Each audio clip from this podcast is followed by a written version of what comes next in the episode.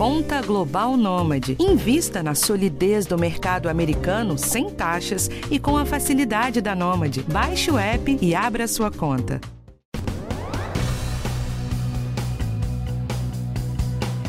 Composto por água e sais minerais, o suor serve para regular a temperatura do nosso organismo.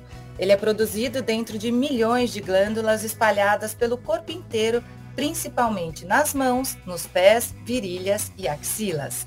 No verão, um adulto pode perder até 2 litros e meio de água pelo suor. Geralmente, homens suam mais que mulheres e pessoas obesas ou que se exercitam muito também costumam transpirar mais. Até aí, tudo bem. O problema é quando o suor deixa de ser um mecanismo natural do nosso corpo e se torna excessivo, podendo até causar mau cheiro pelo contato com as bactérias da pele. Nessas condições, além de causar desconforto, pode ser motivo de constrangimento e vergonha. No episódio de hoje, vamos falar sobre o suor excessivo e o que podemos fazer para diminuir esse problema. O nosso convidado é o dermatologista Alexandre Filippo. Eu sou Mariana Cocho e este é o podcast do Bem-Estar. Doutor Alexandre Filippo, muito obrigada pela sua participação aqui. Prazer estar com vocês, Mariana. Doutor, vamos começar explicando para as pessoas quais são as regiões do corpo onde as pessoas suam mais, onde é comum. É, o padrão são as axilas, né? É o que a gente mais vê. Mas tem pessoas que têm um pouco de exagero nesse suor, que estende para outras áreas do corpo pés e mãos são áreas também muito, muito de reclamação das pacientes. E tem pessoas que têm virilha embaixo da mama, no, no rosto, no couro cabeludo. E aí são áreas que não são tão padronizadas, que a gente considera típicas, mas que existem e geram uma queixa frequente. Doutor, e o que, que determina essa variação de uma pessoa para outra? Essa variação vai de acordo com a genética de cada indivíduo tem gente que tem glândulas em excesso nessas regiões mais acometidas. Então, tem muitas pessoas que têm muitas glândulas de suor no couro cabeludo. Tem gente que não tem, tem pouquíssimas. Então, essas pessoas suam mais ou suam menos. Isso varia para cada área do corpo. E, doutor, tem alguma relação também com a quantidade de pelo? Não, não. Com a quantidade de pelo é diferente. Em cada pelo, tem, a gente tem uma glândula é, sebácea acoplada. Então, esse excesso de pelo pode tornar a pele, às vezes, mais gordurosa. O que muitas vezes o pelo ele atua como um casaco, né? Então, quanto mais pelo, mais abafamento, mais calor nós temos e, consequentemente, a gente sua mais. Mas não existe essa correlação, não.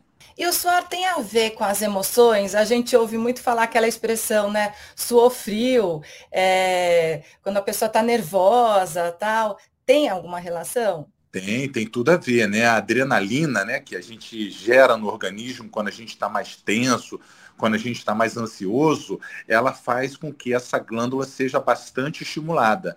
Então, muitas vezes a gente tem uma social, algum evento, e aquela adrenalina está forte, a gente sua mais sim. E tem essa coisa de suor, tem diferença? Tem o suor frio e o suor quente? Não, aí não é questão disso, é mais a área, né? Normalmente em áreas expostas, como a mão, né, parece que o suor é mais gelado, né? Em áreas mais cobertas, como a axila, ela é mais quente, esse suor, mas não tem a ver não.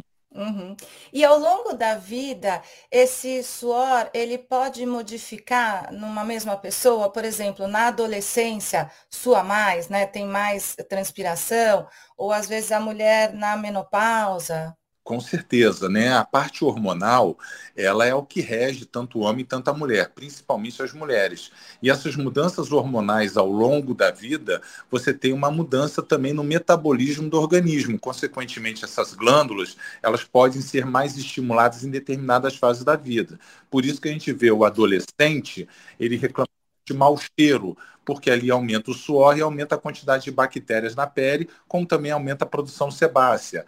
A mulher, quando muda a parte hormonal, às vezes quando toma hormônio ou quando vai mudando os hormônios, ela também começa a sentir um ressecamento em algumas áreas, outras áreas mais que suam mais. Então, é, isso tudo faz parte na mudança do metabolismo do organismo. Eu noto muitos pais e mães preocupados quando os filhos estão é, naquela transição da infância para a adolescência, que realmente começa a ter um cheiro mais forte também. Aí ficam em dúvida se a criança pode ou não usar um desodorante ou um antitranspirante. Qual é a indicação?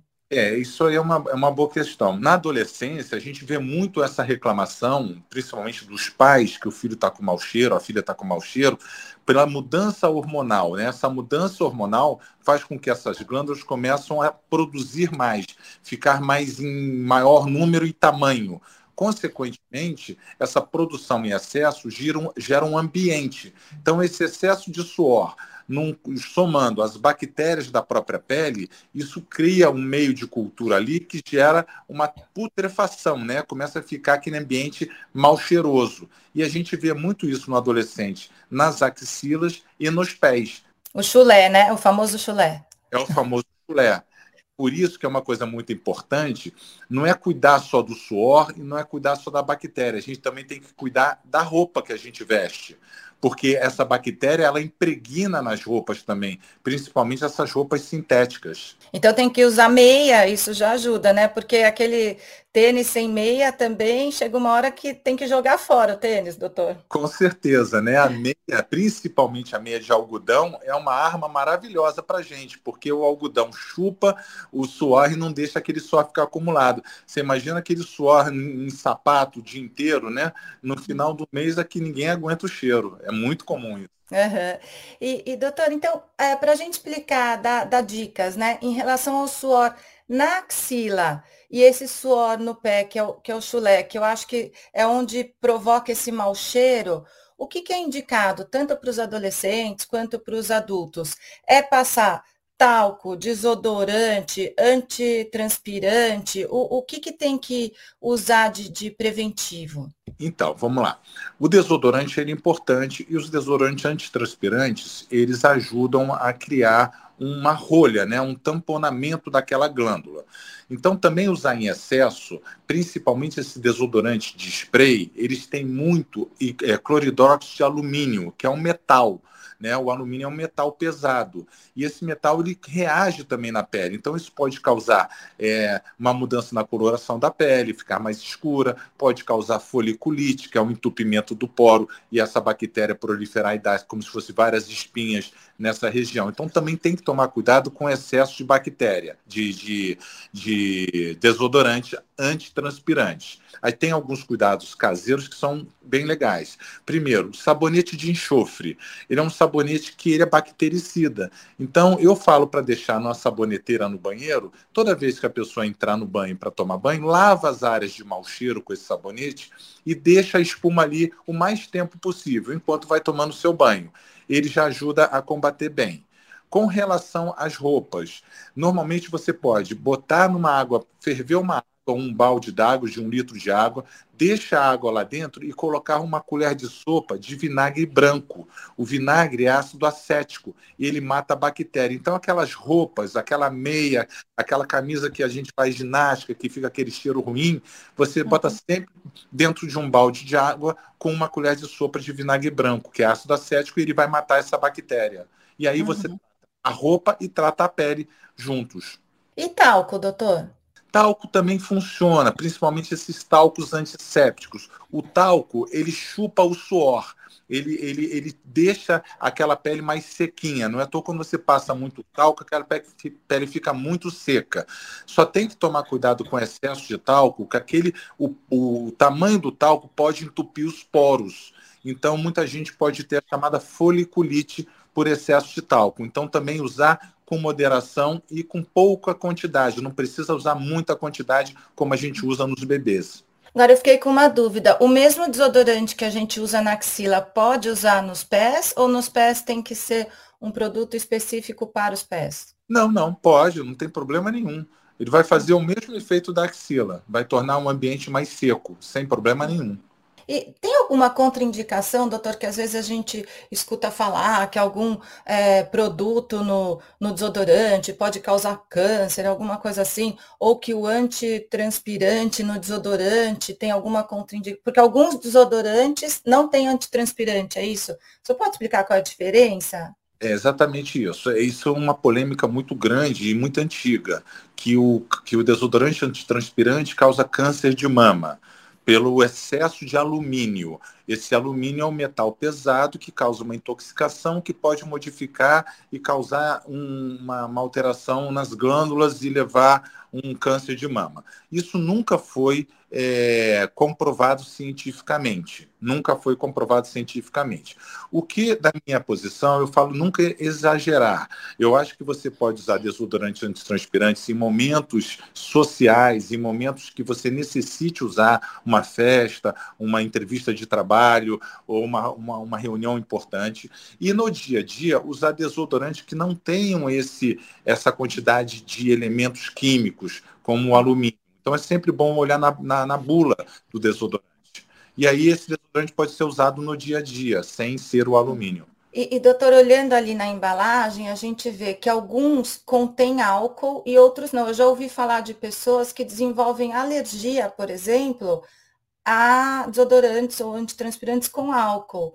E eu queria entender também é, a, a, se tem alguma contraindicação para alguma pessoa, se o desodorante é spray, roll-on, em pasta. Então, o álcool, ele resseca a pele, ele evapora.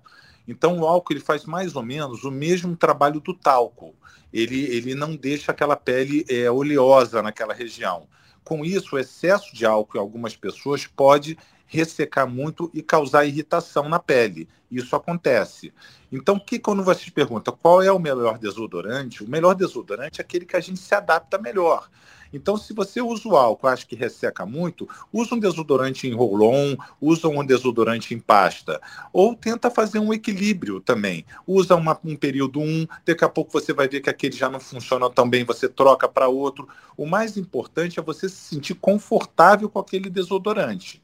O que você tem que tomar cuidado é que muitos desodorantes eles têm muita química. Então, esse de álcool, quando resseca, eles criam uma película, como se fosse um pozinho na pele. E esse pozinho pode causar um entupimento do poro, levando a irritações, foliculite. Então, tem que tomar cuidado é com isso. Bom, a gente falou aí dos desodorantes. Agora, e o suor? Voltando para o suor, doutor, o próprio suor pode provocar alergia numa pessoa? Tem gente que tem alergia ao próprio suor? Mariana, isso é um procedimento extremamente raro, muito raro mesmo.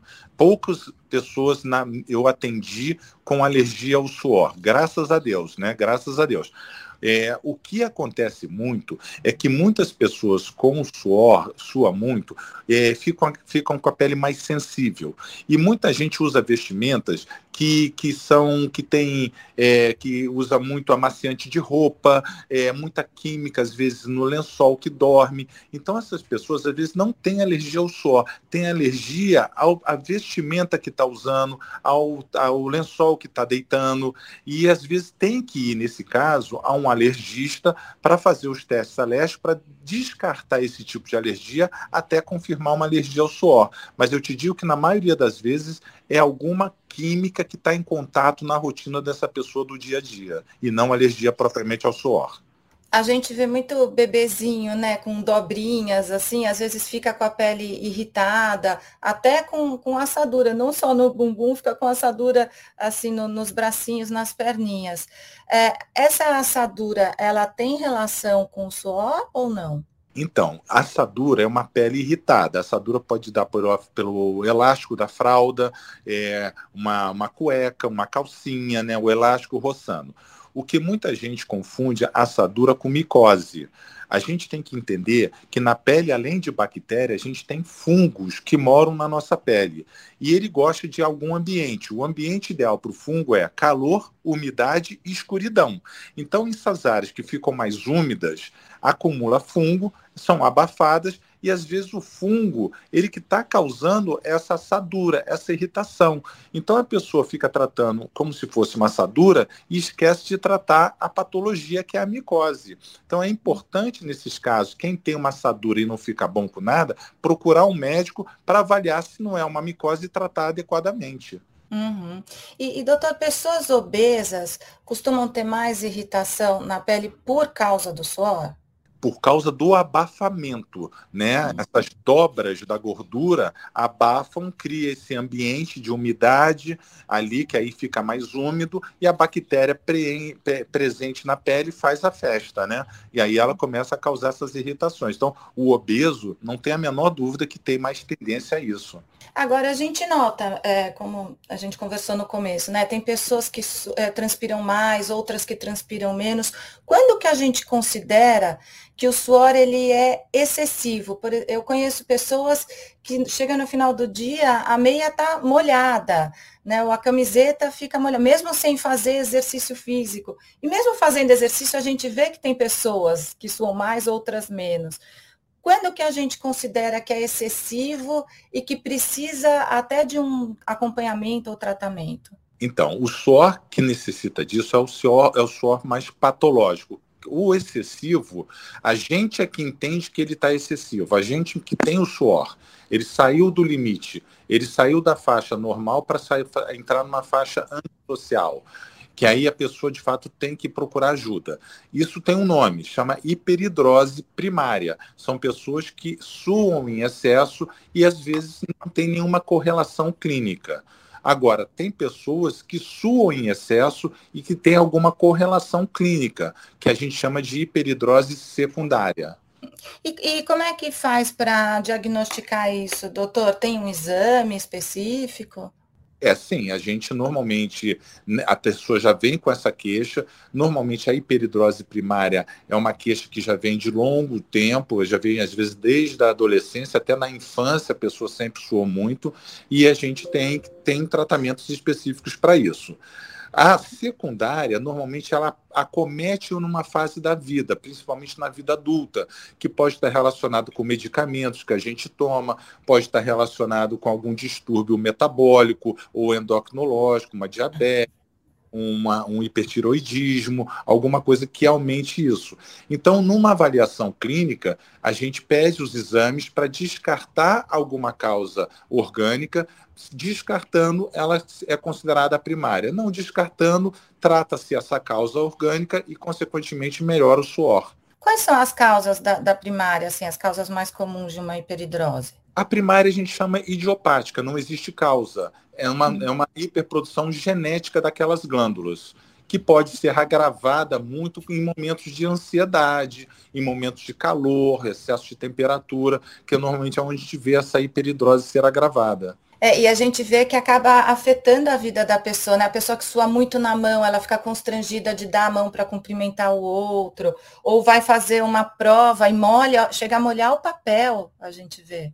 Ah, socialmente essas pessoas ficam muito incomodadas, muito incomodadas. É, essas pessoas, elas realmente precisam tratar, porque isso gera um momento, um, um processo emocional muito ruim na vida deles. Uhum. E daí, é, o tratamento qual é, doutor? Então, temos vários tratamentos. Tem desde os antitranspirantes, né, que às vezes não responde tão bem. Hoje, a toxina botulínica é talvez o tratamento mais indicado para esse excesso de, de suor, porque o, a toxina botulínica, que é o chamado Botox, ele bloqueia a produção da glândula sebácea. Então, em termos de tratamento, eu falo que é o melhor investimento uma toxina botulínica para suor do que para uma parte de que tirar rugas, porque ele faz esse bloqueio.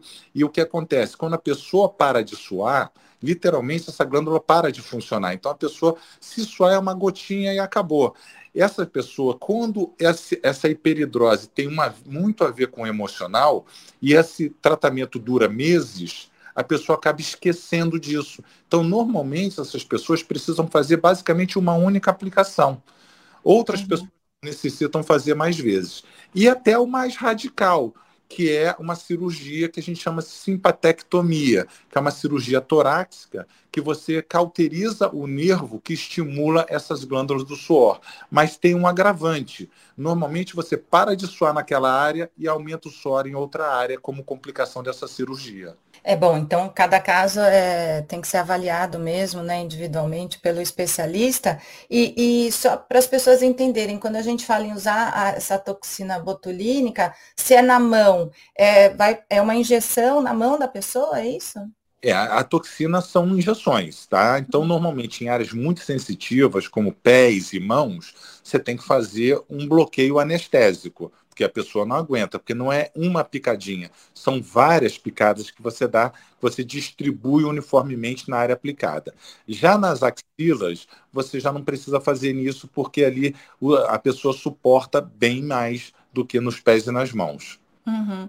Nas mãos, doutor, tem. Porque eu imagino que é estranho a pessoa passar um desodorante na mão, se ela, né, tá suando muito na mão. Tem o quê? Algum, algum creme, algum tipo de tratamento nesse sentido? É, quando você fala em desodorante, é, é uma química, né? Hoje em dia você tem vários produtos que compra até na internet mesmo, até tenista usa muito isso para dá uma secada no suor e ele, ele dá uma, uma segurada nisso.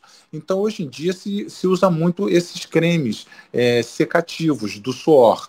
Né? E agora, é, tirando a toxina botulínica, existem alguns tratamentos, assim, a iontoforese, que você põe a mão numa corrente é, iônica, né? que, é, que são eletrodos, que acabam diminuindo a produção sebácea. Existem vários tratamentos paliativos, mas curativos mesmo, só a cirurgia.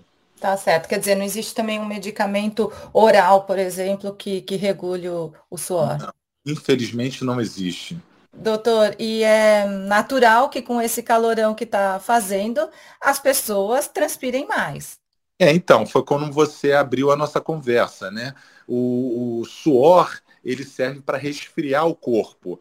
Então, é uma defesa que a gente, que o organismo cria para resfriar o corpo. Mas você também falou uma coisa importante. Às vezes a gente perde mais de 2 litros de suor por dia, mesmo não fazendo exercício. Então é muito importante a hidratação, beber bastante líquido nesse verão para não desidratar. E para terminar, doutor, queria te perguntar sobre a questão do suor noturno. Muitas pessoas se incomodam com isso. É, é normal o suor noturno? Quando que ele pode ser preocupante? Ou quando que ele pode ser causado, por exemplo, por até algum medicamento? Então, exatamente isso. O suor noturno tem, ele pode ser patológico e aí você tem que investigar a causa dele. Normalmente, a maioria das causas está eh, ligada a, a, medicamento, ou algum medicamento, ou excesso de medicamento que a, a pessoa toma. Mas é importante aí sim consultar um médico para fazer uma pesquisa mais aprofundada desse suor noturno. Pode ser também excesso de cobertor. Ah, isso aí, com certeza. Excesso de cobertor em ambiente quente, então nem se fala, né? Tá certo, doutor Alexandre Filipe, muito obrigada por todos os seus esclarecimentos aqui. Um prazer estar com vocês, Mariana. Tudo de bom para você. E olha, esse episódio do podcast do Bem-Estar teve a produção e gravação de Adriana Soderi, edição de André Malanquino e direção de Karina Dorigo. Eu sou Mariana Couto, este é o podcast do Bem-Estar e aqui tem informação útil para a sua saúde. Se você gostou, compartilhe. Até a próxima quarta.